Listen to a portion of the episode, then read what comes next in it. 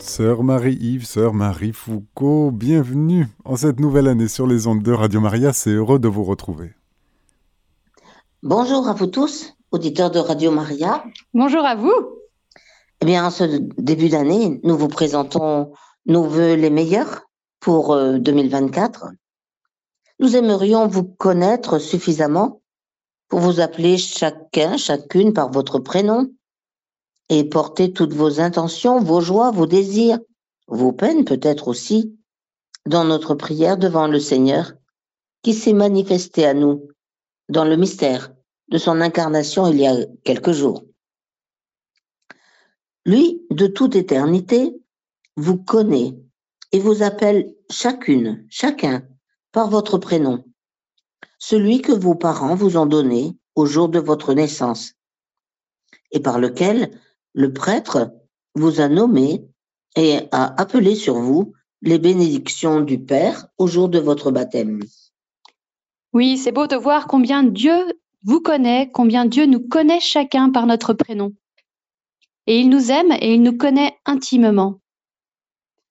Oui, il a vraiment pour chacun, chacune un souhait de bonheur, un dessein d'amour bienveillant. Il nous appelle par le prénom que nous avons reçu de nos parents et que nous soyons baptisés ou non, nous sommes tous connus et aimés de Dieu depuis toute éternité. En effet, il nous a donné la vie pour que nous ayons la vie éternelle. Alors, Saint Marie-Yves, il y a plusieurs façons de connaître quelqu'un, il y a de nombreux degrés dans la connaissance que nous pouvons avoir les uns des autres. Peut-être peux-tu nous en parler un petit peu? C'est sûr. Nous pouvons connaître de vue la personne qui prend le bus en même temps que nous pour aller au travail chaque matin. Ça peut être euh, la personne qui promène son petit chien, son petit caniche, vous savez, vers 10 heures devant notre habitation. Nous connaissons les personnes dans, dans leurs fonctions, certains.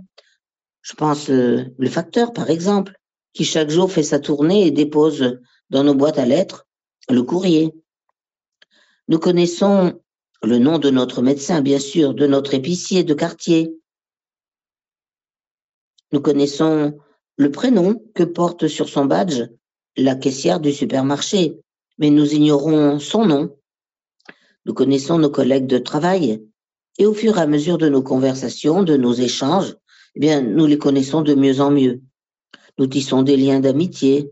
Nous finissons même par connaître certaines personnes par leur petit nom. Et nommer, n'est-ce pas finalement le propre de Dieu? Car on voit bien dans la Genèse que le jour où Dieu créa Adam, il le fit à sa ressemblance. Hommes et femmes, il les créa, il les bénit, et il leur donna le nom d'homme le jour où ils furent créés. Tout à fait. Nommer les personnes, c'est une grande mission confiée à l'homme, créé à l'image et à la ressemblance de Dieu, et cette mission est confiée par Dieu lui-même. Souvenez-vous, lors de la création, il nous est dit que Dieu confia à l'homme la mission de nommer tous les animaux créés et de voir s'il trouverait parmi eux une aide qui lui soit assortie. Dieu associait l'homme à sa propre mission. Or, nous le savons, l'homme n'a pas trouvé de compagne, et Dieu, jugeant qu'il n'est pas bon que l'homme soit seul, crée, façonne de la substance même de l'homme une femme.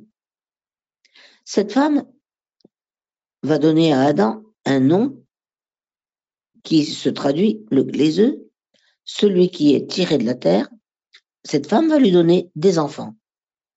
L'homme nommera sa femme Ève parce qu'elle est la mère de tous les, de tous les vivants, nous dit encore la Bible. Donc si je comprends bien, donner un nom, nommer une personne, c'est avoir une certaine euh, autorité sur elle. Alors Dieu peut le faire et il donne aux parents cette mission de nommer leur enfant? Tout à fait. Mais soit dit en passant, ce n'est pas le, la mission des frères et sœurs de nommer le petit dernier de la famille. À leur tour, ils nommeront plus tard les leurs propres enfants. Et vous, parents, à ce moment-là, vous ne vous mêlerez pas de leur choix. Vous l'accueillerez comme Dieu accueille sien votre choix. Après la mort d'Abel, tué par son frère Caïn, Ève conçoit un enfant et elle enfante à nouveau un fils. Elle va le nommer parce que, dit-elle, Dieu m'a accordé une autre descendance à la place d'Abel. Elle va le nommer Seth, un fils. Elle, lui donne le nom de, euh, le nom de Seth. Un fils naquit à Seth, à son tour. Et il lui donna le nom d'Enoch. Celui-ci fut le premier à invoquer le nom de Dieu.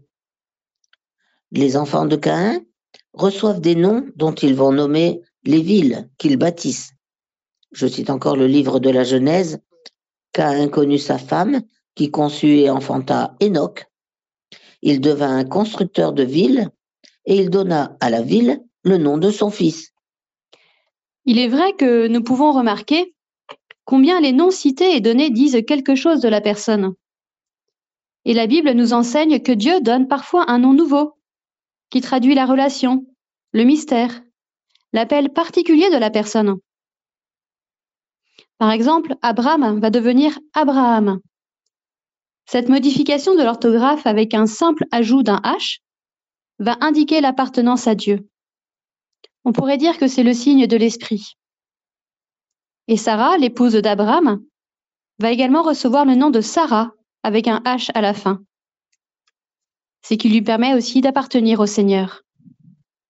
Je pense aussi à Jacob, qui la nuit va lutter pendant longtemps avec l'ange de Dieu. Et donc il va recevoir le nom d'Israël, parce qu'il s'est montré fort contre Dieu. Voilà ce que signifie Israël. Fort contre Dieu et contre les hommes, tu l'emporteras. On connaît aussi tous euh, l'histoire de Moïse, ce petit hébreu qui a été sauvé des eaux, et c'est ce que veut dire Moïse. Et c'est la fille de Pharaon qui va l'appeler ainsi, à cause de cet événement qui a marqué sa plus tendre enfance. Et là encore, tout récemment, on vient d'entendre dans la liturgie de la messe le récit de la naissance de Samuel. Anne, sa maman, épouse stérile d'Elkana, elle est en pèlerinage à Silo et elle implore le Seigneur pour défacer sa honte en lui accordant un fils. Le prêtre Élie, touché par ses larmes, après avoir compris le motif de sa prière, va lui dire Va en paix et que le Seigneur t'accorde ce que tu lui as demandé. On lit dans, le livre de Samuel que de retour chez elle, Anne conçoit un fils qu'elle appelle Samuel parce que, dit-elle, je l'ai demandé à Dieu. La liste serait longue, mais arrêtons-nous à quelques noms que la liturgie, encore proche de Noël, nous a rendus familiers. Un grand nombre de personnages dont les écrits ou et la vie ont annoncé, préparé et entouré cet événement. La tradition a gardé dans la mémoire du cœur de nos ancêtres les histoires saintes et les prénoms, voire même toute une généalogie. C'est du même coup dire toute la valeur de l'incarnation, tout le soin de Dieu pour préparer la naissance de son Fils au long des siècles, toute la valeur aussi de l'humanité, de cette humanité que le Fils de Dieu a voulu prendre en se faisant semblable à nous Arrêtons-nous sur quelques figures offertes à notre méditation. Lors de l'Annonciation, Marie est saluée pleine de grâce par l'ange Gabriel. Nous le savons, Gabriel signifie l'ange qui se tient devant Dieu. Et l'ange Gabriel va transmettre à Marie, tout accueil à la parole et au dessein de Dieu, le nom que portera l'enfant et les noms qui lui, seront donnés tu concevras et tu enfanteras un fils. Tu lui donneras le nom de Jésus. Et l'ange Gabriel ajoute, il sera grand, on l'appellera fils du Très-Haut. L'Esprit Saint viendra sur toi, la puissance du Très-Haut te prendra sous son ombre. C'est pourquoi l'enfant sera saint et il sera appelé fils de Dieu.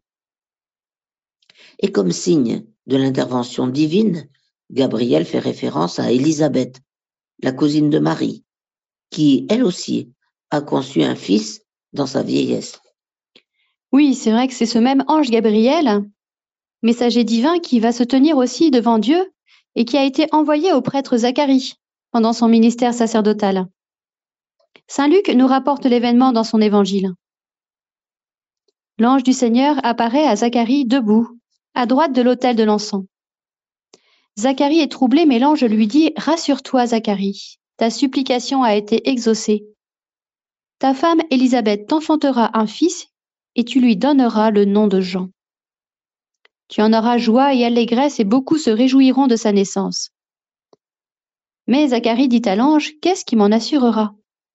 Car je suis un vieillard et ma femme est avancée en âge.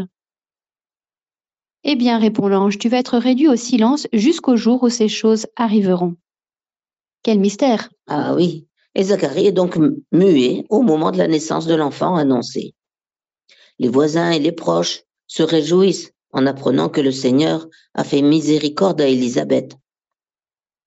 Selon la coutume d'Israël, les prêtres viennent au huitième jour pour la circoncision de l'enfant. On voulait l'appeler Zacharie, comme son père. Mais Élisabeth dit non, il s'appellera Jean. On veut vérifier auprès du père de l'enfant, mais comme il ne peut pas parler, Zacharie se fait donner une tablette pour écrire le nom de son fils.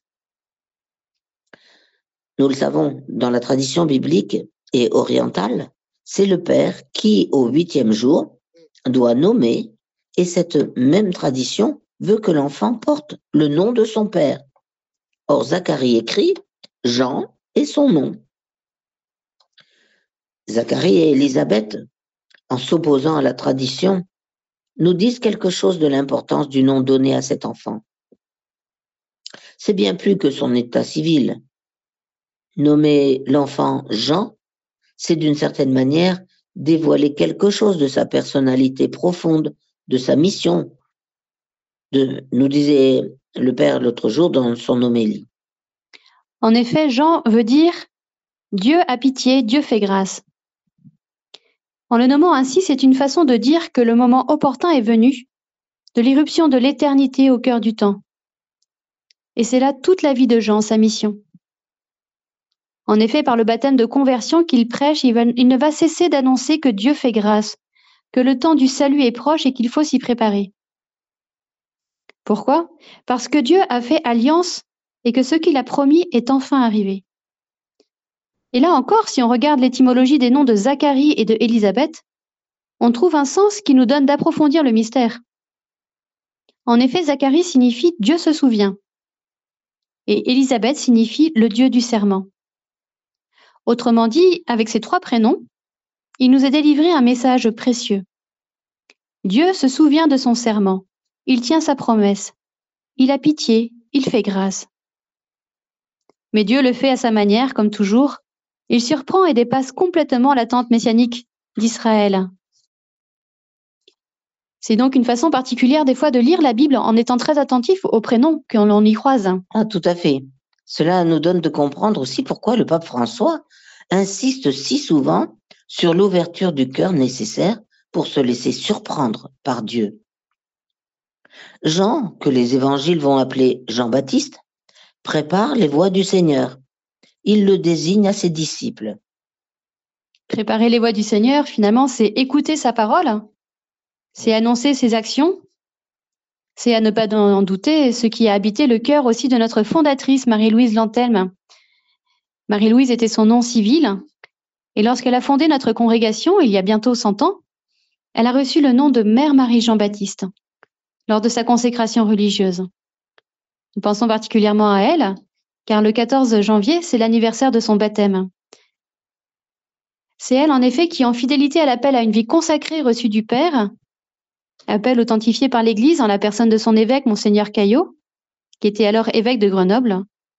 C'est elle donc qui a répondu au souhait de son papa, Louis Lantème, de fonder une maternité pour les ouvrières de l'usine de tissage de soie naturelle à Jallieu, une toute petite ville du Dauphiné. Hein. Et là, même là, on voit que Jallieu, le nom de la ville, signifie quelque chose. Jallieu signifie l'eau qui jaillit. On peut penser bien sûr à toutes ces naissances et à l'eau du baptême.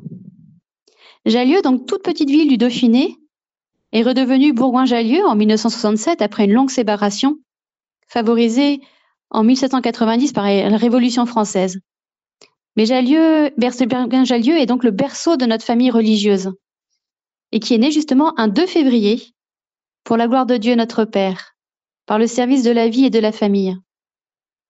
Pour nous, c'est un beau symbole. Le 2 février, à l'époque, n'était pas encore la fête de la vie consacrée, elle est devenue plus tard grâce à Jean-Paul II. Et que la, maternité ait été bénie ce jour-là est pour nous vraiment un signe du ciel. Alors le chemin a été long, hein, 24 ans avant que l'œuvre sociale, animée par un groupe de jeunes femmes suivant Marie-Louise, devenue Mère Marie Jean-Baptiste, soient reconnus comme congrégation religieuse.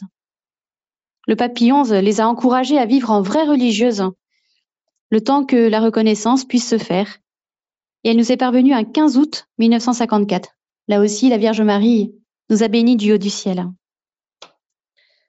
Marie, fêtée aussi le 1er janvier dans le mystère de sa maternité divine, est très présente à cette période liturgique. Qui mieux que Marie, toute disponible au Père pour accueillir Jésus qui a pris chair en elle sous l'action de l'Esprit Saint, peut accompagner chacun dans notre chemin sur la terre. Le 1er janvier, nous faisons mémoire de la circoncision de Jésus. Et nous nous souvenons que c'est en ce huitième jour, après sa naissance, que l'enfant divin, né de Marie, a reçu le nom que l'ange Gabriel avait donné à Marie lors de l'Annonciation et que Joseph a reçu de son côté au cours d'un songe. L'Église a retenu la date du 3 janvier pour célébrer chaque année le saint nom de Jésus, nom qui signifie Dieu sauve. Et puis, le dernier dimanche de, décembre, la liturgie nous a donné de fêter la Sainte Famille. Cette année, les textes proposés à notre méditation nous ont invités à contempler déjà la présentation de Jésus au temple par Marie et Joseph. Alors, si vous le voulez, suivons ensemble la Sainte Famille et entrons dans le temple, la demeure de Dieu, avec euh, Marie, Joseph et l'enfant Jésus. Eh bien, nous te suivons pour nous laisser enseigner encore à travers euh, les noms de ces personnages rencontrés. Tandis que les parents de Jésus accomplissent la loi de Moïse en venant présenter leur fils premier-né au Seigneur, voici que Siméon, un homme juste, pieux, vient au temple. Il est poussé par l'Esprit Saint, qui lui avait révélé au fond du cœur qu'il ne verrait pas la mort sans avoir vu le salut de Dieu, le Christ du Seigneur. Siméon vient donc au temple, et lorsque les parents apportèrent le petit enfant Jésus pour accomplir à son égard les prescriptions de la loi, Siméon le reçut dans ses bras et bénit Dieu en disant, Maintenant, ô Maître, tu peux, selon ta parole, laisser ton serviteur s'en aller en paix, car mes yeux ont vu ton salut que tu as préparé à la face de tous les peuples, lumière pour éclairer les nations et gloire de son peuple Israël. Nous connaissons bien ces paroles que nous chantons chaque jour à l'office des complis, le dernier temps de prière de la journée. Mais sous l'action de l'Esprit Saint, une prophétesse, Anne, fille de Phanuel, de la tribu d'Azer, survient au même moment, se met à louer Dieu et à parler de l'enfant à tous ceux qui attendaient la délivrance de Jérusalem. Alors, que nous révèlent euh, tous ces gestes et ces prénoms dans ce passage que tu viens de nous raconter? Eh bien, je, vous partage ce que m'a fait goûter et approfondir l'homélie du jour de la fête de la Sainte Famille. Les deux petites colombes annoncent la paix que Dieu signe aujourd'hui pour toujours avec l'humanité. L'enfant Jésus passe des bras de Marie aux bras de Siméon, puis aux bras d'Anne, comment se passe la flamme, le feu ou la lumière pour réchauffer et transfigurer la longue attente des siècles. Le feu et la lumière, qu'est cet enfant, que rayonne cet enfant, n'est autre que l'Esprit Saint qui régénère, purifie, transfigure. Et Siméon? Siméon a accueilli l'enfant Jésus comme le signe que sa vie terrestre allait s'achever, et du moins qu'elle pouvait s'achever. Il a vu le salut de Dieu. Les promesses sont accomplies. Dieu est fidèle. Anne, très avancée en âge, est veuve. Elle est fidèle au Dieu d'Israël, attachée au temple pour y prier et supplier. Comme Siméon, elle reconnaît le libérateur, le sauveur dans ce tout petit enfant de 40 jours qu'est Jésus. Anne signifie Dieu est miséricorde. Elle est fille de Phanuel. Fanuel peut se traduire Dieu et lumière. Elle est de la tribu d'Azer, qui veut dire bonheur. Si je comprends bien, à travers tout ce récit et les personnages euh, qui y sont, Jésus nous est désigné comme la lumière, la miséricorde et la promesse de bonheur. Tout à fait. Ce qui est beau, c'est que nous allons pouvoir euh, de nouveau contempler ce mystère le 2 février prochain, justement devenu jour de la fête de la vie consacrée, et qui célèbre la présentation de Jésus au temple. Mais déjà depuis le début de la semaine, nous sommes entrés dans le temps liturgique dit ordinaire, où l'on voit plutôt Jésus dans sa vie apostolique. Est-ce que là aussi, il y a des liens avec les prénoms? Ah, bien sûr. Dès le début de sa vie apostolique, au lendemain de son baptême par Jean, par Jean-Baptiste, Jésus va commencer à constituer sa petite équipe de disciples. C'est d'abord deux disciples du Baptiste qui suivent Jésus, que Jean vient de leur désigner comme l'agneau de Dieu. Un nom qui résonne dans leur cœur, pétri de la parole de Dieu, annoncée par les prophètes. Les deux disciples invités par Jésus à venir et voir où il demeure, le suivent et restent avec lui ce jour-là. Le lendemain, André, le frère de Simon, va trouver son frère et lui dit, Nous avons trouvé le Messie, c'est-à-dire le Christ. Il l'amène à Jésus qui le regarde et lui dit, Tu es Simon, le fils de Jean. Tu t'appelleras Céphas, ce qui veut dire Pierre. Ce changement de nom vient signifier la mission que Jésus confie à Simon mission qu'il découvrira progressivement jusqu'à la triple profession de foi après la résurrection, où Pierre fera l'expérience de la miséricorde, de l'amour et de la confiance que Jésus lui fait malgré son triple reniement. Alors après, au terme de ce beau parcours biblique que nous venons de faire, finalement depuis la Genèse jusqu'à la résurrection, nous pourrions nous demander, euh, nous chrétiens, et voilà, auditeurs de Radio Maria, ce que signifie pour nous, pour chacun, chacune de nous, ce nom que nous portons, ce nom que nos parents ont choisi pour nous, ce nom par lequel finalement Dieu nous connaît et nous appelle jusqu'au jour où un nom nouveau sera gravé sur nos fronts, quand nous le verrons tel qu'il est. C'est ce que nous révèle l'Apocalypse. C'est important peut-être d'avoir à cœur de fêter ce que nous aimons le jour de leur fête, afin de marquer ce beau prénom qu'ils ont reçu. Comme c'est aussi important de fêter le jour anniversaire de notre baptême, comme nous y invite si souvent le pape François, car c'est à notre baptême aussi que nous sommes baptisés avec ce prénom reçu à notre naissance. Alors c'est une tradition qui est bien ancrée chez nous, hein, petite sœur de maternité catholique, de fêter l'anniversaire de notre baptême, car notre vocation est d'être au service de la vie et de la famille, particulièrement au moment de la naissance, de la vie physique, mais pour conduire aussi les gens à découvrir cette vie spirituelle qui est en eux et à être en, être les servantes. Et donc le jour de notre baptême, nous prions spécialement pour la petite sœur, et notamment par trois cierges que l'on dépose sur l'autel, comme pour manifester l'habitation de la Sainte Trinité dans son âme. La petite sœur va réciter une prière d'action de grâce en communauté, et bien sûr nous le suivrons d'un chant d'action de grâce, d'une doxologie. Et lors du chapelet du jour, une dizaine sera dite spécialement pour les intentions de la petite sœur, ainsi que plein de petites attentions fraternelles pour marquer ce jour béni. Finalement, chez les petites sœurs, on dit un peu que c'est Noël tous les jours chez nous, et on peut même dire que finalement, on vit aussi le mystère de l'Annonciation tous les jours. Ah oui, chaque jour, des futurs parents sortent de l'échographie avec la confirmation qu'un petit homme est en train de se tisser au plus intime du corps de sa maman que le bout de chou attendu est une fille ou un garçon. Il va falloir se mettre d'accord pour le prénom. Choisir un prénom, un prénom qui ait du sens, qui leur ressemble pour un petit enfant qui va naître, qui le désignera toute sa vie, c'est le premier, non, le deuxième cadeau que l'on peut faire après celui de la vie. Souvent, les parents ont mis du temps à partager et échanger sur une longue liste. Ainsi, Delphine et Nicolas attendent un garçon.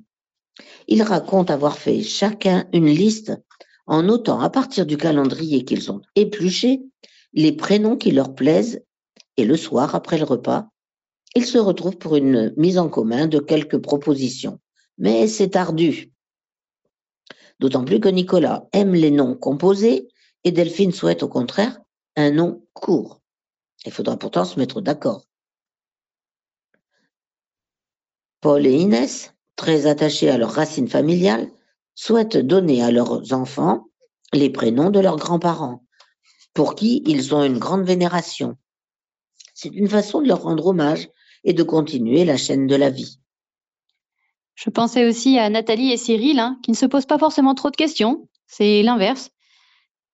L'échographie leur a confirmé l'attente d'un petit garçon et donc il s'appellera Cyril comme son père, parce que c'était une tradition chez eux depuis maintenant quatre générations.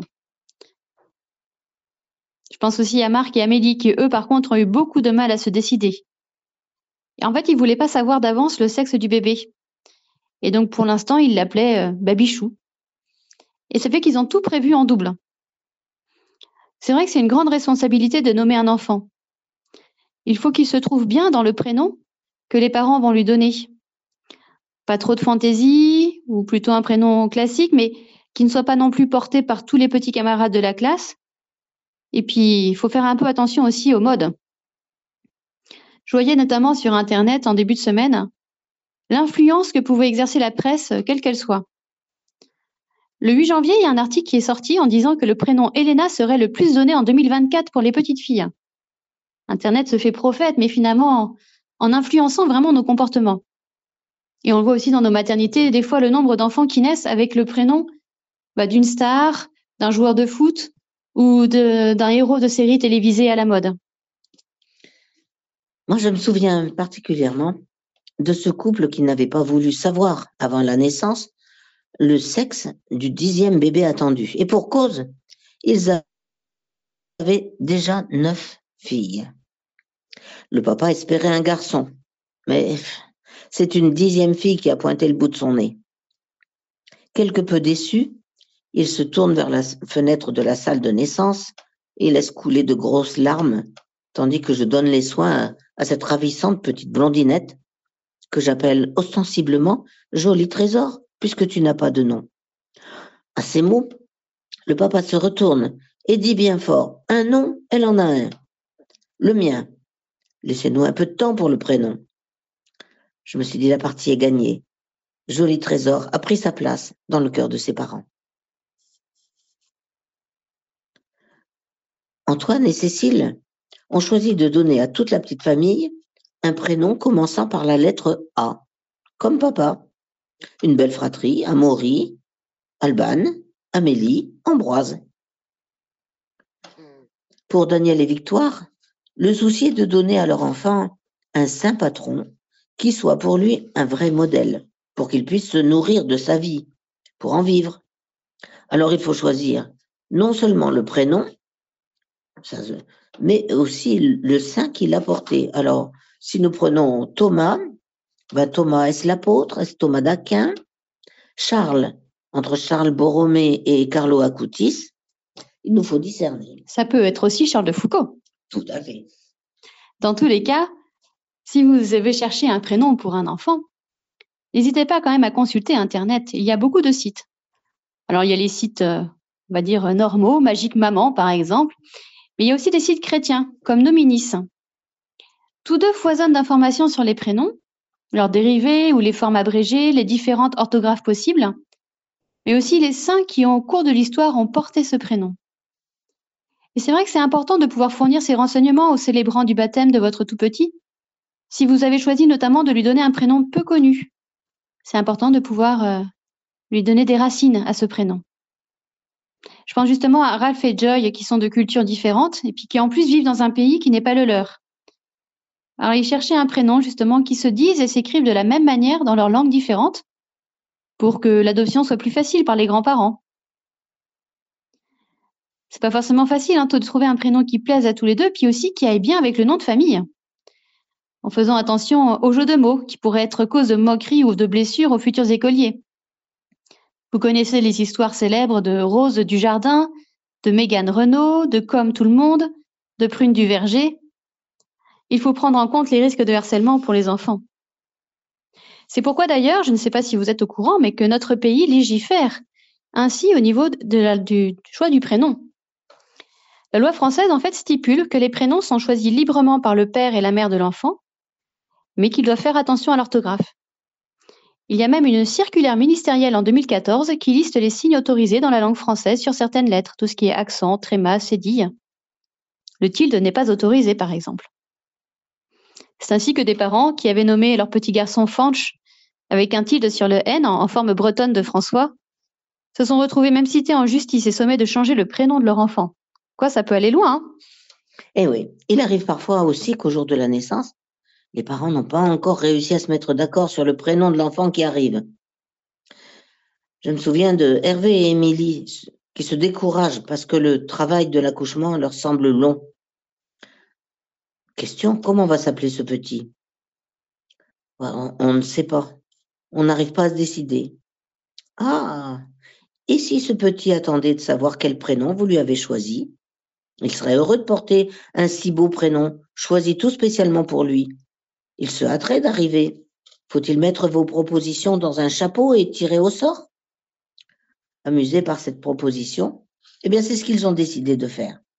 Papa écrit les trois prénoms qui restent en liste, plie les papiers et mélange bien, puis tire dès le premier papier sorti du chapeau et reçu comme cadeau par les parents, accepté par les parents, le travail s'accélère. Juste le temps de s'installer pour cueillir le nouveau-né. Bienvenue, Martin. C'est vrai. Nos petites sœurs en mission au Sénégal pourraient nous raconter bien des anecdotes susceptibles d'enrichir ce que nous avons évoqué de la signification des prénoms donnés. Je pense à ce petit garçon nommé Sœur Marie Bruno par ses parents, qui ont conçu cet enfant après une longue attente en vivant dans leur couple ce qu'ils ont découvert grâce à notre petite sœur de la régulation naturelle des naissances. Ils ont découvert que ça marche dans les deux sens pour, espacer les naissances ou pour les favoriser. Et savez-vous aussi que chez les petites sœurs, dans chacune de nos maternités, nous avons une autre tradition. Nous faisons chaque année un tableau euh, par une peinture hein, faite par une petite sœur qui va rassembler tous les prénoms donnés et le nombre de fois que ce prénom a été donné pendant l'année. Donc euh, là, celui de 2023 est en cours de, confection, une petite sœur est en train de peindre, tandis qu'une autre a rassemblé tous les prénoms donnés. Alors vous imaginez, nous sommes nous à l'Étoile, à Aix-en-Provence, il y a eu 2572 naissances, et donc ça fait quand même beaucoup de nouveau-nés à inscrire. Il y a eu 1294 filles et 1278 garçons. Alors, voulez-vous savoir le hit parade des prénoms qui ont été donnés cette année chez nous en 2023 Alors, chez les garçons, les prénoms les plus donnés sont Raphaël, 36 fois. Il y a eu 23 Louis, 22 Théo, 20 Léon, 19 Gabriel, Marius et Mathéo, et 18 Léo et Lucas.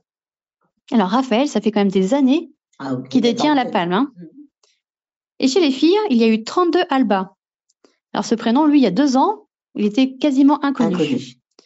Il y a eu 20 Ambre, 18 Julia et Louise, 17 Anna, 16 Alice, 15 Amy, Ava, Jade et Margot. Et bien sûr, il y a un très grand nombre de prénoms donnés une seule fois. Les parents souvent cherchent vraiment à ce que le prénom soit unique parce que leur enfant est unique. Mais comme nous vous le disions tout à l'heure, c'est important pour un prénom qu'il puisse avoir des racines aussi et être euh, facilement portable pour l'enfant. Voilà, et puis dans cette liste, on ne tient pas compte de- des orthographes différentes. On ne s'en tient qu'à la phonétique. Oui, par exemple, Margot, Margot AUX, Margot avec un OT, voilà. Il y a beaucoup de, de ce- variantes. Beaucoup de variantes. En tout cas, ces tableaux récapitulatifs sont l'œuvre de nos petites sœurs, particulièrement, on va dire, douées par le dessin, et ils sont répartis sur les murs des couloirs des services de consultation. Et c'est beau de voir les parents qui repassent les voir, qui les photographient pour leurs enfants, leurs neveux ou les cousins qui sont nés à l'étoile. Cette tradition de- remonte depuis 1995, donc il y a quand même beaucoup de tableaux dans les couloirs et c'est dans chacune de nos maisons. Ils sont aussi consultés par ceux qui cherchent des idées pour le bébé annoncé. Des fois, les mamans travaillent dans les couloirs qui regardent. Et avant-hier, une maman cherchait déjà le tableau de 2023. Il fallait lui laisser le temps de, de le finir quand même.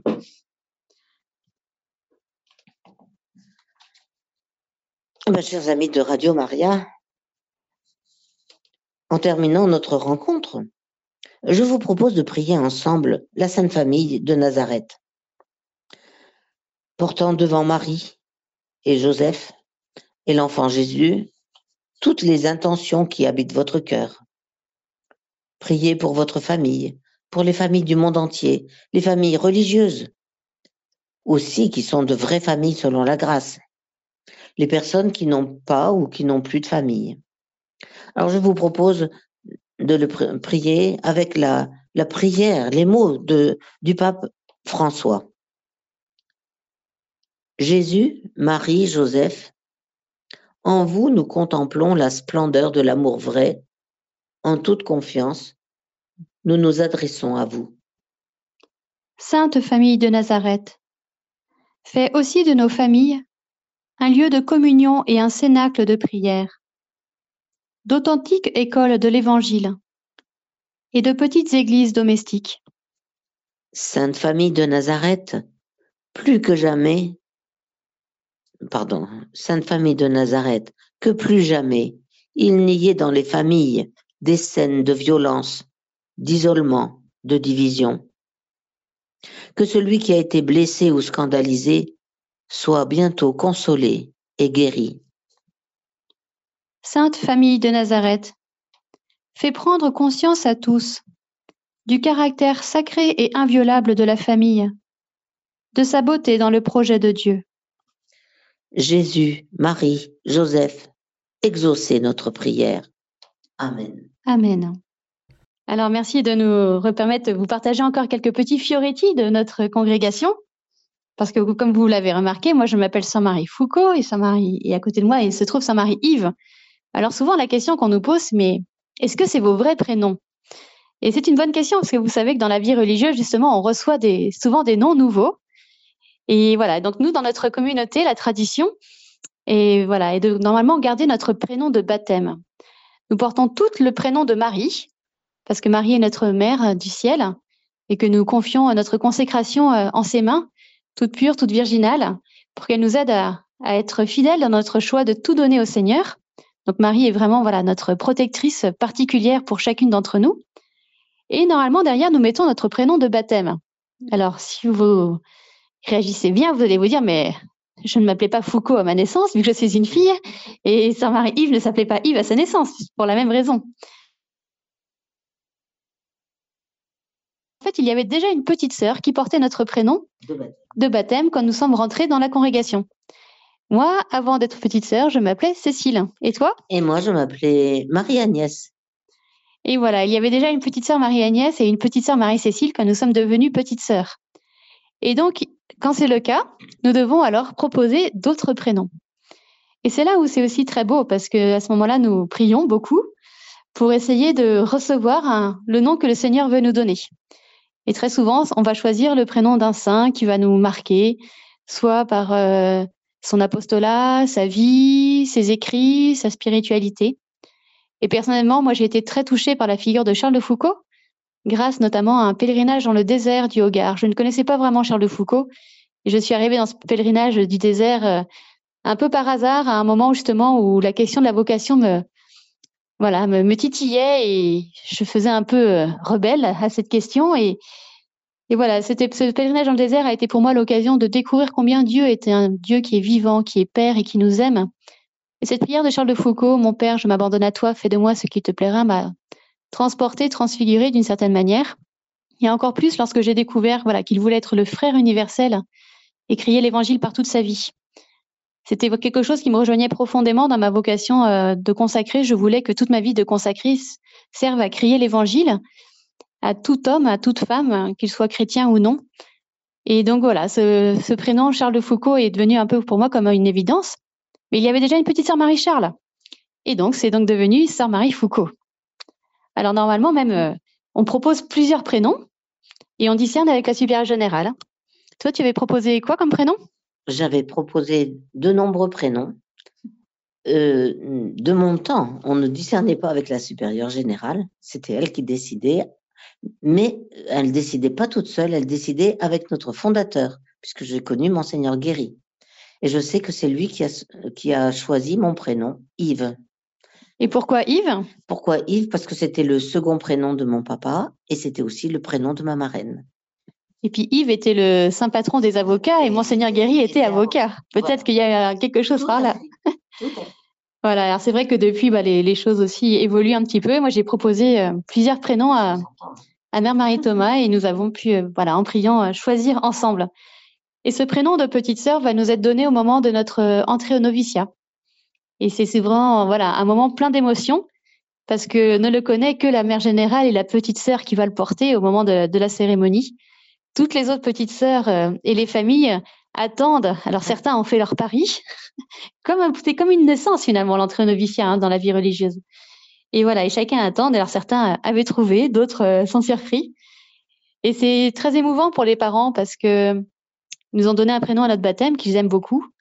Et des fois, voilà, c'est assez fort pour eux. Moi, je sais que pour mes parents, tout de suite, ils m'ont demandé est-ce qu'on pourra toujours t'appeler Cécile? Et la réponse était bien sûr, évidemment oui. Voilà, nous restons profondément Cécile et toi, Marie-Agnès. Et en même temps, nous avons son nom nouveau qui correspond à, une étape dans notre vie. Et le Seigneur nous a appelés à, à tout quitter pour le suivre de plus près.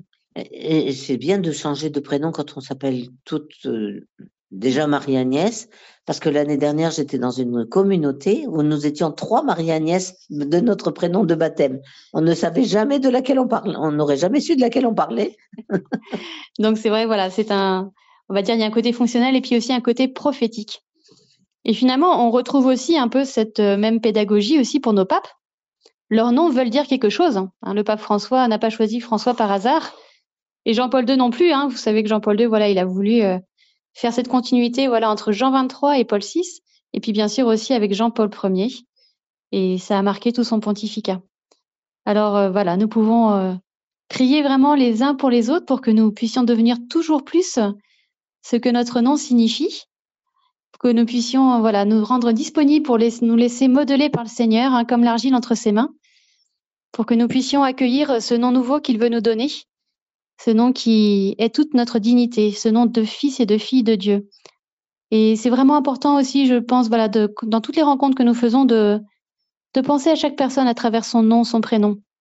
Combien de gens dans notre monde aujourd'hui n'ont plus de nom, n'ont plus de prénom? On pense aux SDF, aux gens dans la rue, aux gens voilà qui ont été euh, peut-être blessés par euh, des médisances, des calomnies. Voilà, portons toutes ces personnes aussi dans nos prières et euh, offrons voilà notre action de grâce au Seigneur pour euh, ce nom qu'il nous a donné, en réparation peut-être pour toutes les personnes qui n'ont pas de don. Dans tous les cas, nous vous souhaitons euh, une très bonne année à tous. Une sainte année. Une sainte année. Voilà. Hein. Tous ces, ces, vœux pieux que ces vœux pieux qu'on l'on fait en début d'année, ce sont les vœux de bonheur, de paix, mais ce sont les vœux pieux justement du Seigneur pour nous. Alors nous vous les transmettons et, et nous confions à vos prières toutes les familles que nous accueillons euh, dans nos maisons. Eh bien, Sœur Marie, Sœur Marie Foucault, la prière, elle vient dans quelques minutes sur l'antenne de Radio Maria. Ce sera la prière du chapelet. Merci encore une fois d'être venu sur nos ondes. Chers auditeurs, c'était notre émission La Bonne Nouvelle de la Vie. C'était avec Sœur Marie, Sœur Marie Foucault. Le thème était le choix du prénom. Vous pouvez réécouter cette émission podcast sur notre site internet radiomaria.fr.